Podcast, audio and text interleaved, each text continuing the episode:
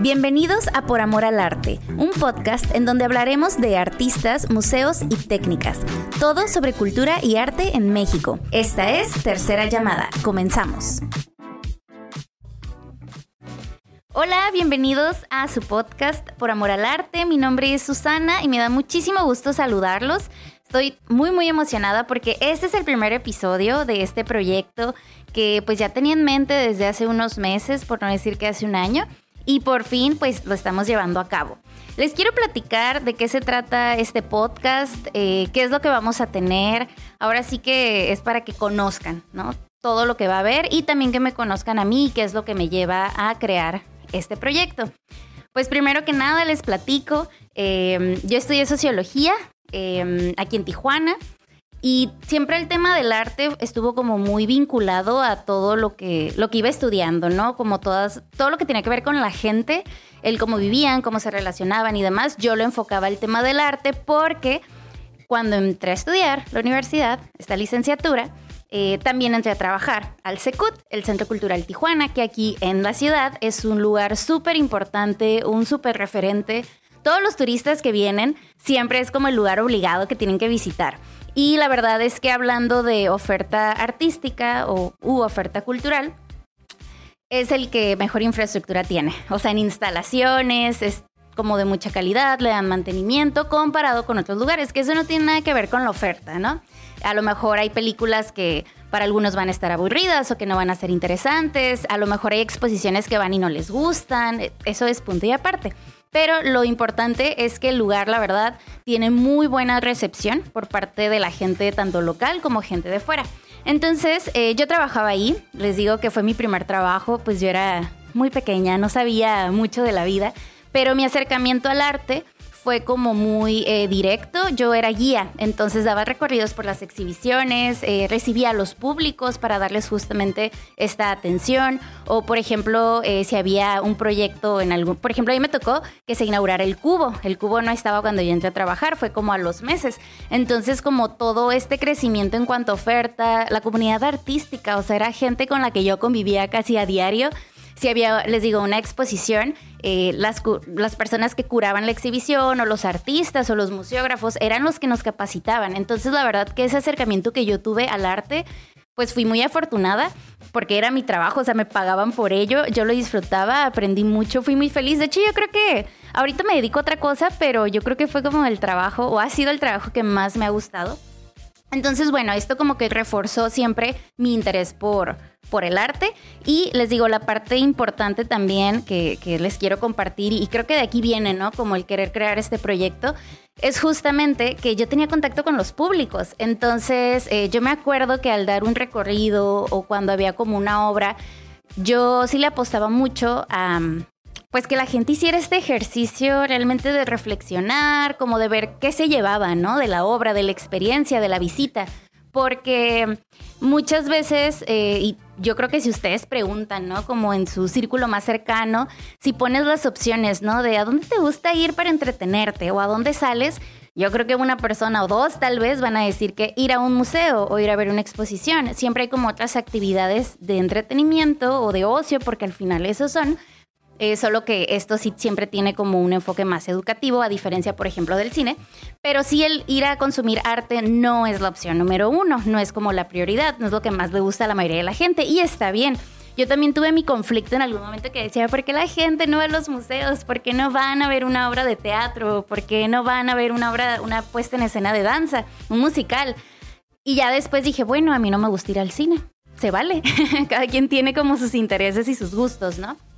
Entonces, eh, les digo, yo tenía como mucho estas experiencias que le preguntaba a la gente, oye, ¿y tú qué opinas? ¿Fueran niños, adultos, jóvenes? Porque pues yo atendía grupos de todas las edades, ¿no? E incluso eh, a veces eran como mixtos, ¿no? Porque iba la familia. Entonces, em, sí, sí me acuerdo que la pregunta que yo siempre les hacía, ¿no? Como, ¿tú qué ves aquí? ¿O tú qué sientes? ¿O tú qué piensas? Como que los intimidaba, les daba un poquito como de, no voy a decir que temor, pero sí les daba pena dar su respuesta e incluso como que me hacían ver o, pensar que ellos no estaban seguros con lo que querían compartir, ¿no? Porque me decían, no, es que yo no sé de arte. Entonces mi chamba ahí, digamos, o, o, lo que yo trataba de promover era justamente el, es que aquí no se trata de que seas un experto en arte. Pues no, no estudiaste la historia del arte. Está bien, no pasa nada. De hecho, si pensamos también como en, en los modelos educativos, yo a lo que recuerdo hasta la prepa tuve la clase de historia del arte. En la, en la secundaria no, en la primaria no, en el kinder menos.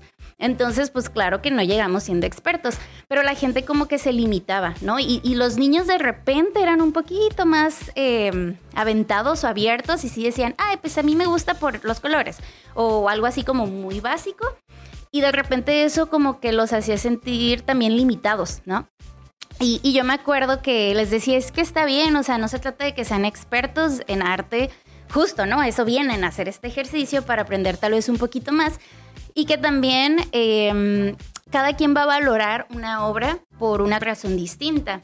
¿Qué pasa ahora, no? Con el arte contemporáneo, que ya tendremos más episodios para entrar como a, a profundidad, ¿no? Con cada uno de estos temas. Pero, por ejemplo, en el arte contemporáneo, que luego la gente dice, ay, ¿cómo una lata de soda aplastada va a ser arte? ¿No?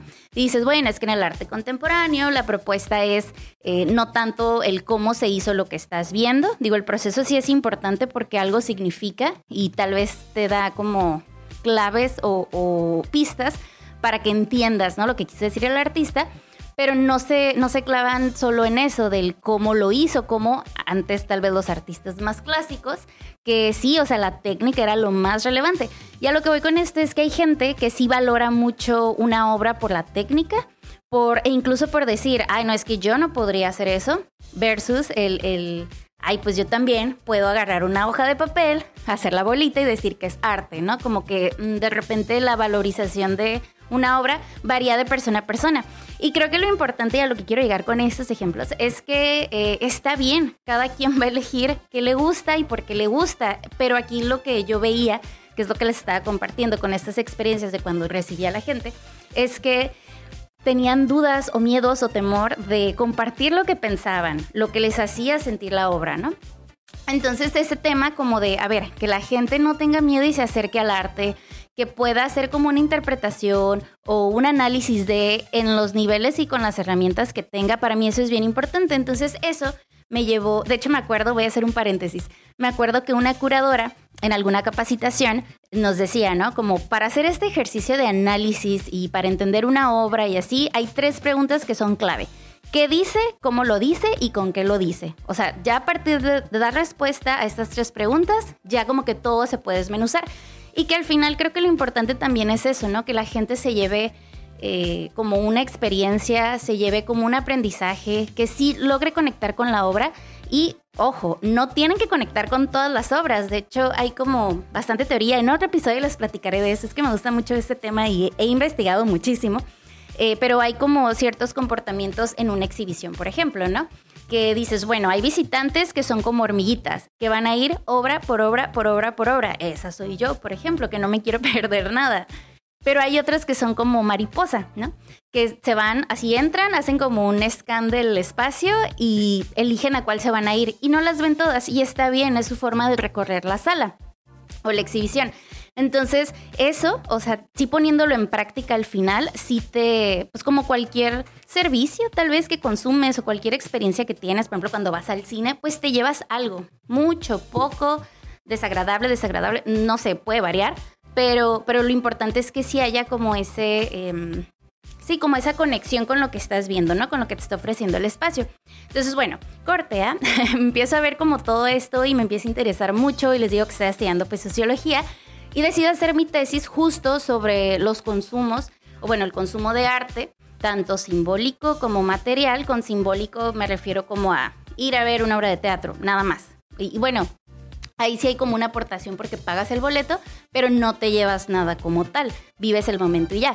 O ir a ver una exposición, sí pagas porque hay un, un costo, ¿no? Una cuota para acceder a la sala, pero nada más ves la obra Y un consumo material sería comprar la obra o comprar, por ejemplo, muchas, eh, bueno, aquí no hay tantos espacios, ¿no? Pero muchos museos, por ejemplo, en Estados Unidos o en otros países, los grandes museos, siempre tienen como su tiendita al final, ¿no? Con souvenirs. Entonces dices, bueno, no me voy a llevar la obra de Monet, pero me puedo llevar un separador, ¿no? Que me cuesta 5 dólares y ya es como algo.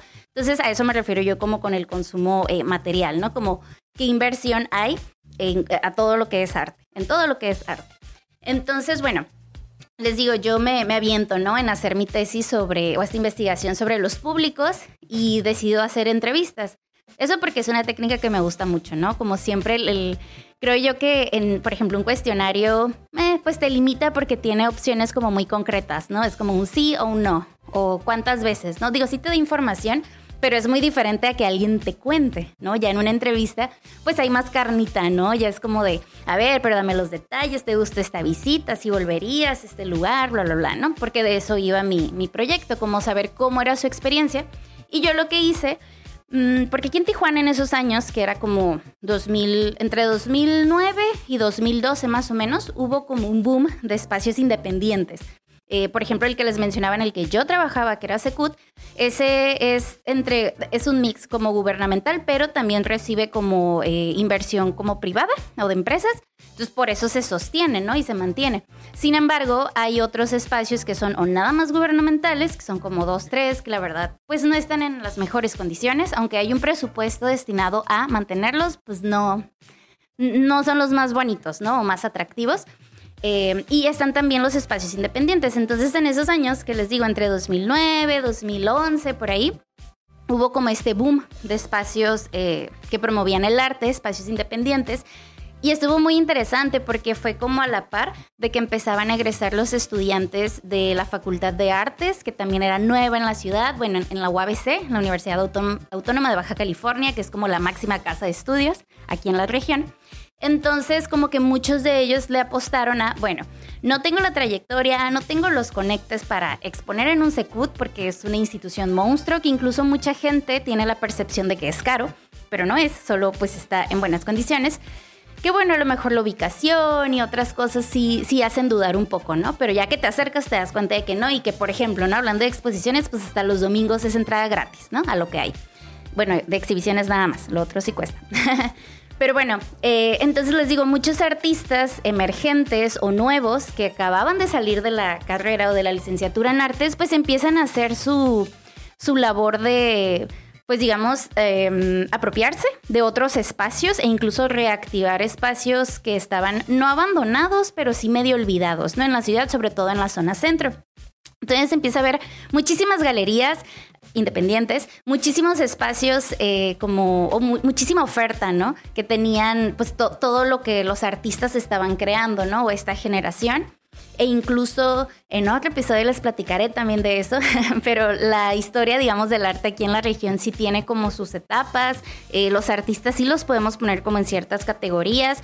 Ejemplo, los primeritos eh, o sea, los de antaño, que ellos la única opción que tenían de estudiar en su momento, o sea, de carrera, era la docencia, ¿no? O ser maestros. Entonces, por eso muchos de ellos daban clases en escuelas, ¿no? O tienen como esta formación como de tallerear, de formar a otros, que está bien porque así fue como fueron compartiendo su conocimiento, ¿no? Luego está una segunda generación que son todos los artistas que le entraron a algo creativo, pero no estaba la carrera de artes como tal para estudiarla. Entonces son diseñadores o son comunicólogos o son estudiaron cine o estudiaron algo audiovisual, pero terminan dedicándose a producir arte. Y ya la tercera generación es todos estos que les digo, que pues son los que sí entraron a una universidad a estudiar o si llevan como este plan de estudios enfocado al arte y a las técnicas y demás, ¿no? Entonces, bueno, les digo, pasa esto en la ciudad y a mí se me hace súper interesante, entonces empiezo a hacer como estas entrevistas, esta investigación para, pues para entender, ¿no? Cómo era la experiencia de, de consumo y algo que, que yo proponía con esta investigación y por lo que me estaban diciendo es que siempre va a ser bien importante, o sea, la gente no va a llegar sola a los lugares, va a ser muy importante que haya alguien tipo que sea eh, el influencer o alguien que influya en ellos para que visiten el espacio. Ejemplo, a mí me gusta el arte, yo invito a mis amigos, entonces la experiencia de ellos al visitar el espacio conmigo, que yo sí pues digamos, eh, ya sé cómo hay que comportarse ahí, ya me sé las reglas, o sea que ya tengo como más conocimiento en ese sentido, les va a dar ellos más seguridad o más confianza y eso puede ser que en una siguiente ocasión, eh, si los lleve a visitar, aunque no vaya yo. Pero así por sí solos no llegan. Siempre tiene que haber como otro motivo y en este caso el más fuerte que encontré por ahí es que haya alguien vinculado con el medio artístico, digamos, eh, que les lleve, ¿no? O los invite a visitar el lugar, a recorrerlo y así. Entonces, bueno, hay obviamente más información en esa tesis, en esa investigación que ya les compartiré en otro episodio. Pero la verdad que sí me quedé como muchísimo con este tema de hace falta marketing de las artes. O sea, y, sé que a muchos eh, no les encanta esa idea, sobre todo a la gente que se dedica al arte, porque dicen, no, ¿cómo vas a comercializar? Pero bueno, si quieres vivir del arte, pues tenemos que promoverlo, ¿no? La gente no va a llegar a ti nada más porque sí. Entonces yo sí he estado pensando y ejecutamos algunas cosas, unos amigos y yo en un colectivo que, que teníamos por ahí, ¿no? Como para gestionar y promover el arte en la ciudad. Colectivo Coyote, no sé si alguien haya escuchado de él. Ahorita andamos muy calladitos, pero probablemente nos reactivemos pronto. Em, la verdad que sí, sí hay formas de promover, o sea, el arte y que la gente pague por ello y que tenga una experiencia agradable o, o significativa y que entonces esperen como un segundo evento o una segunda experiencia que sí la busquen pues, pero a partir de una primera y que finalmente sí se convierta en, por ejemplo, no hicimos una expo en alguna ocasión eh, este año en marzo em, y al final la obra se vendió, o sea, el objetivo era que la exposición, sí, ok, viene toda la gente, ven la obra, la disfrutan, pero están a la venta, ¿no? Entonces ahí es donde el artista gana. Entonces, bueno, hay como muchas estrategias y muchas formas de sí hacer el arte vendible, o por ejemplo lo que les decía hace rato, ¿no? Vas al museo, pagas tu entrada, ya estás aportando, ya estás invirtiendo. Eh, entonces sí hay como una manera en la que la gente que se dedica a esto, pues se puede sostener de, ¿no? Y creo que es algo también bien importante que quiero como proyectar o, mostrar con cada uno de estos episodios que el arte o el ser artista sí es una profesión, no tiene que llevarse de una manera informal únicamente como muchos piensan, porque hay mucha gente que todavía no lo reconoce o no le da como un valor, el valor que, tiene, porque sí implica una preparación, sí implica una trayectoria, sí implica como muchas cosas, pero además del artista en este proceso o en este mundo, digamos, eh, hay otros roles que también permiten como dedicarte a algo creativo, dedicarte al arte o aportar, digamos, en toda esa experiencia sin tener que ser el artista. Ejemplo, están los museógrafos, los que hacen las exposiciones, o por ejemplo en el teatro, el tramoyista, o sea, son muchísimos los roles que hay por ahí que, que, pues sí nos permiten como dedicarnos, como les digo, al arte sin necesidad de ser el artista. Entonces, bueno, vamos a profundizar en los siguientes episodios en cada uno de estos temas. Eh, y ya para ir cerrando este primer episodio de introducción, que espero no, no estarlos eh, aburriendo o confundiendo, eh, voy a traerles invitados, gente que tiene o que ocupa diferentes roles en este mundo. Les digo, tanto gestores culturales como artistas, gente que tiene galerías, museos y demás, para que también conozcan su perspectiva, ¿no? De cómo es el mundo del arte. Y bueno, ya para cerrar, eh, algo que también quiero empezar a hacer para compartirles lo que hay de oferta cultural aquí en la ciudad es cuando visite una exhibición o una obra de teatro o algo de danza, compartirles la reseña. Entonces, bueno, ligado a esto, les quiero compartir una mini cartelera de un par de eventos para que vayan, se vayan programando también. Eh, van a ser en diciembre. Y bueno, ya por ahí podamos después comentar, que ustedes me digan su opinión, yo les comparto la mía y pues al final eh, que todos estemos consumiendo arte. Eh, les platico para, justo en para el mes de diciembre, el, del 16 al 18, solamente dos días, va a estar una exposición que se llama Van Gogh Alive eh, no sé si han visto por ahí que es una experiencia inmersiva, son puras proyecciones. Bueno, la van a traer aquí al Secut, va a estar solamente del 16 al 18 para que se pongan pilas y estén ahí pendientes y compren su boleto. Y por otro lado, eh, el 9 de diciembre, una semana antes, va a estar en cuanto a danza, la típica y clásica puesta en escena de diciembre de Navidad, el Cascanueces. Esto es con la compañía, bueno, Escuela de Danza Gloria Campobello, es una compañía local y vienen invitados como primeros bailarines, eh, unos artistas de Cuba y otros de Ciudad de México. También va a ser en el Secut. Entonces, cualquiera de los dos que quieran ustedes eh, visitar o asistir, entren a la página de Secut y ahí van a ver eh, costos y demás. Bueno, muchísimas gracias por acompañarme en este episodio. Espero que estén igual de emocionados que yo y ya esperando el siguiente para que conozcan un poquito más de arte. Recuerden que este es su podcast por amor al arte y vamos a seguir pues disfrutando aprender. Creo que al, final de cuentas este podcast es para eso, para aprender, para conocer. Y pues bueno, les mando un saludo y un abrazo muy fuerte. Mi nombre es Susana. Hasta la próxima. Gracias por escucharnos en un episodio más. Yo soy Susana Brijandes y me encuentras como arroba Susana Brijandes en Instagram y Facebook. Esto fue Por Amor al Arte Podcast. Hasta el próximo lienzo.